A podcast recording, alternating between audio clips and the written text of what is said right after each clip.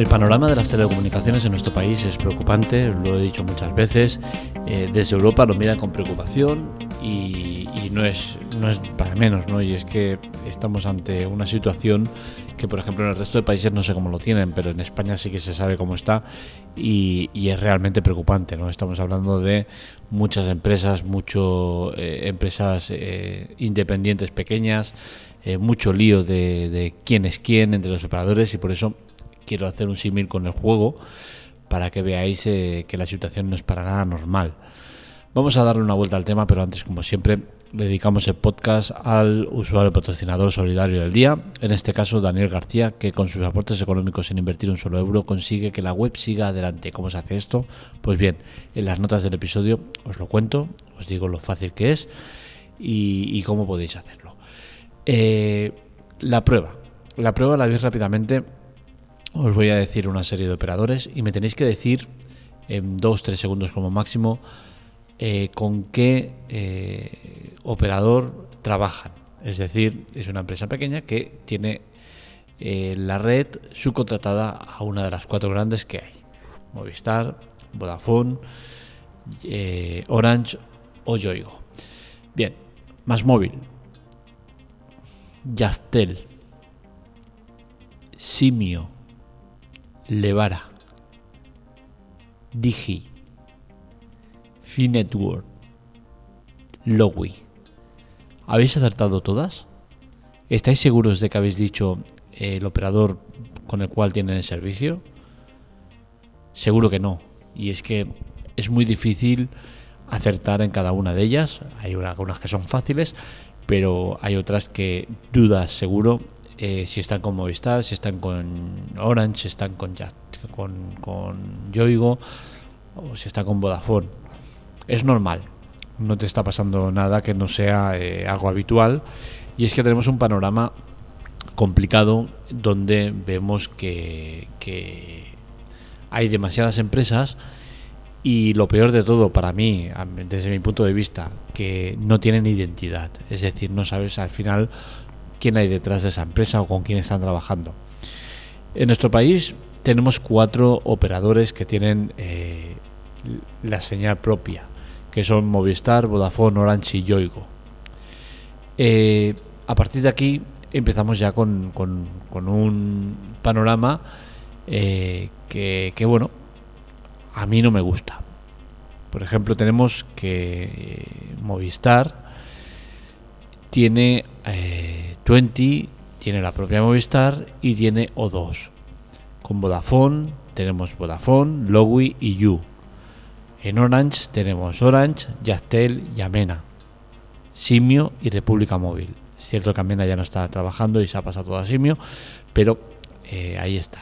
Por último tenemos el grupo Más Móvil, que ya se va de madre, donde tenemos Yoigo, eh, Más Móvil, Pepefon, Llama Ya, Levara, Lica Móvil, Hits, Oceans, Virgin Ractel, Euskatel, Yuk, R, Cable y Embow. Es decir, un montón de empresas. ¿Qué sucede? Pues que al final esto está colapsando el mercado. Y lo colapsa porque no solo están estas, estas son las empresas que tiene cada uno de los cuatro grupos potentes que hay en nuestro país. Pero es que luego nos, encontramos con una locura máxima, que es la de los eh, operadores independientes. Y aquí ya es eh, la madre de todos los desastres. Y es que estamos hablando de unas 50 empresas que trabajan eh, con la señal de alguno de estos cuatro anteriores. Damo, AI, Alterna, Aqua, Batel, Cable Móvil, Cables, Conecta Balear, Dígame, Digi, eh, Econet, Excom, FibraCat, Fibwi, Finetwork, GoFun, Olafly, InfoShops, iOS Mobile, iOS, Hippo, JetNet, Yayu Mobile, eh, Net, RCD y un montón más. Es un panorama preocupante porque al final nos encontramos con, una situación de mercado en el cual tenemos a las cuatro empresas grandes que a su vez tienen eh, pequeñas empresas llegando a pasar a unas 20 más las 50 eh, independientes. sea, que al final nos encontramos con 70, 80 empresas en nuestro país eh, las cuales puedes contratar el servicio de, internet, de fibra, de móvil o de lo que sea, ¿no? Y es un panorama preocupante. ¿Por qué? Porque desde Europa ya nos están avisando desde hace mucho tiempo. A nivel europeo la cosa va mal.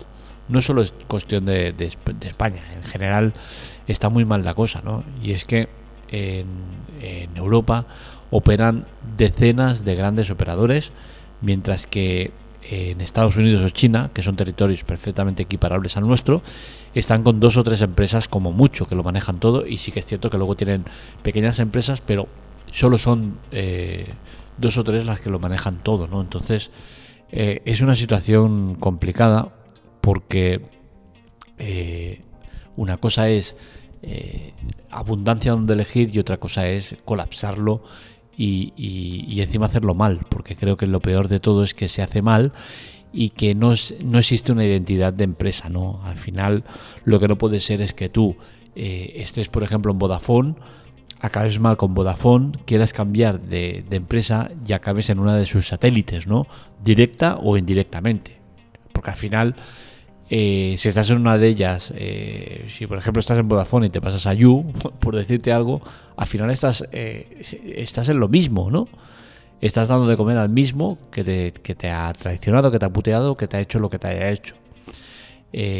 A su vez, si trabajas para, si estás con una de algunas eh, empresas satélites que coge la señal de Vodafone, pues al final también le estás dando dinero a Vodafone, porque no es gratis, ¿no? Todas las que eh, las empresas que tienen eh, servicio con una o con otra, al final les están pagando por ese servicio, ¿no?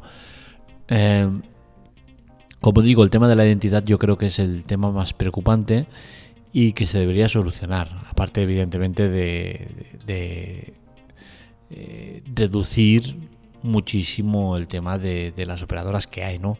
A mi modo de ver, eh, las cuatro grandes deberían tener la empresa principal y, una low cost. No están lejos de, ello la, eh, dos de, las cuatro grandes, pero sí que es cierto que las otras dos se van de madre con, con un montón de, de, empresas pequeñas, ¿no? Creo que no se debería permitir este tipo de cosas y que poco a poco vamos viendo cómo se va reduciendo, ¿no? Porque cada año alguna que otra cae, más o menos importante, pero van cayendo. Eh, luego el tema de, las independientes, yo creo que con 3, 4 como mucho tendríamos más que suficiente. No hace falta tener 40 y pico empresas donde elegir el servicio, ¿no? Porque eh, no es necesario. Entonces entiendo que, que lo lógico es eh, ir reduciendo y que el gobierno deje de, de, tener mano ancha con las operadoras y de dejar que, que, vayan comprando y que vayan eh, abriendo nuevas empresas. No, esto no es serio. Eh, un apunte que os quería decir, que no lo sabía, que me, me, me, ha sorprendido, ¿no? Y es que habrán más en la misma situación, pero quiero matizarlo con, con una de ellas que se sabe, que es la de la de Simio, eh, que ofrece, entre otras cosas, fibra, ¿no? Te ofrece el paquete de fibra y móvil. Eh, la señal viene de Orange, que a su vez, eh, pese a ser una de esas cuatro grandes, tiene el servicio de fibra a través de Yastel, que es otro de los despropósitos, ¿no? Pasa lo mismo con Vodafone, que tiene fibra propia, pero sí, la hace a través de Ono, que es una de las empresas que compró, que a su vez Ono venía de, de, Auna, de Menta, de tal, una locura, ¿no? Este panorama vas estirando el hilo y, y no acabas nunca, ¿no? Pero el tema es de, de, fibra con, con, simio es que eh, tiene un problemón y es que no puede salir del CGNAT actualmente y eso eh, es peligroso. No quiero extenderme demasiado en el tema del CGNAT, pero digamos que la mayoría de low cost eh, te tienen dentro del CGNAT. ¿Es malo esto? No, no es malo, ¿vale? ¿Qué pasa? Que es un tema de, compartir IPs entre varios usuarios y así reducir el coste de, que, el coste que tiene una IP, ¿no? El problema es que si tú trabajas con VPN, NAS o similares, el CGNAT te la va a liar y, gorda, ¿no? ¿no? Seguramente no vas a poder eh, navegar o hacer uso de la red eh, en CGNAT, de VPN, NAS y demás. Con la cual cosa es algo que entiendo que es importante y que eh, sabiendo que Simio actualmente no te deja salir de CGNAT, como sí que pasa con la mayoría de, de que te ponen el CGNAT, pero si tienes problemas llamas y te quitan al momento, al día siguiente ya estás fuera de CGNAT, pues en Simio no pasa, con la cual cosa esto es un inconveniente gordo, ¿no? Y creo que debería eh, anunciarse o ser transparentes en cuanto a este problema, porque es un problema grave, ¿no? Entonces es una más de, del tema de las operadoras, ¿no? Que hacen lo que quieren, eh, les permiten hacer lo que quieren y tienen una impunidad absoluta ante, ante cosas que para mí son graves, ¿no? como este tema del CGNAT, que si bien ya digo que a, modo general no es problemático, sí que nos encontramos con un grupo de usuarios, de personas, en este caso yo estaría dentro de ellos, que, si me paso a simio estaría eh, condenado a muerte, ¿no? Porque primera, mi mujer eh, trabaja con VPN eh, por el tema de trabajo, y yo porque tengo un NAS. Entonces, eh, imaginaros que yo me voy a la Simio, que acabo mal con más móvil, y digo, venga, voy a cambiar, Simio tiene buenos precios, tiene buena oferta comercial, me paso con ellos. Y joder, me doy de alta y, no consigo hacer nada de lo que hago habitualmente porque estoy en el Genat y no me permiten salir de él. Creo que es grave la cosa y que, y que este tipo de cosas no deberían pasar. Le pido y le exijo a las empresas que sean transparentes, transparencia absoluta, que sepamos a la que vamos, ¿vale? Que si tú vas a Simio, sepas que Simio es la Simio de, de Red Tal, la eh, Euskatel de Red Tal, así con todas, ¿no? Que al final sepas en dónde estás, ¿no? Que venga ligado al nombre que le da esa empresa, ¿no? Licamóvil de tal empresa, Levara de tal empresa, Yamaya de tal empresa, Pepefon de tal empresa. O, si no es de tal empresa, de eh, con la red de tal empresa. Que sepas al final con la que estás, ¿no? Porque el tema de, la red también es algo importante, ¿no? Yo, por ejemplo, vivo en el centro de la ciudad, eh, Barcelona, muy céntrico, tengo acceso a todas las redes, pero por ejemplo yo en, mi, en el sitio donde estoy, en mi puesto de trabajo, eh, tengo mejor cobertura con Vodafone, por ejemplo, que con, que con Más Móvil o con eh, Movistar. He estado con todas, he pasado por todas como mínimo una vez o dos veces, en la mayoría de casos. Y, os digo, no es lo mismo. ¿Por qué? Porque tengo una, una antena de, de Vodafone justo al lado y la de Movistar pues me cae eh, tres calles más para el lado, cuatro. Entonces tengo mejor cobertura con una que con otra. ¿Es preocupante? En mi caso no, porque al final eh, estoy bien con todas. Es cierto que al principio con Yoigo era complicado porque andaba cambiando siempre entre una red y otra, porque tenían poca cobertura y en juegos de streaming y en algún caso era problemático porque andabas cambiando todo el rato de red, incluso te gastaba más batería y tal, era, un tema complicado, ¿no? A día de hoy en ciudades como Barcelona no nos encontramos tanto con ese problema, así que en interiores eh, puedes encontrarte que, con una vaya peor que con otra. Eh, pero claro, eso entonces también es importante, ¿no? Porque imaginaros, yo por ejemplo, en casa de mi madre tenía este problema. Es un eh, también es un piso bastante céntrico, pero por eh, construcción del edificio y tal, pues dentro del piso, eh, según con qué operador, tenías más o menos cobertura, ¿no? Entonces al final, si tú estás con Movistar, tienes poca cobertura y dices, hostia, voy a cambiar ya que tengo tanto abanico de posibilidades y me voy a, por decirte algo, a O2 y nos encontramos con que estamos hablando de la misma red y la misma todo, pues no ganas nada, ¿no?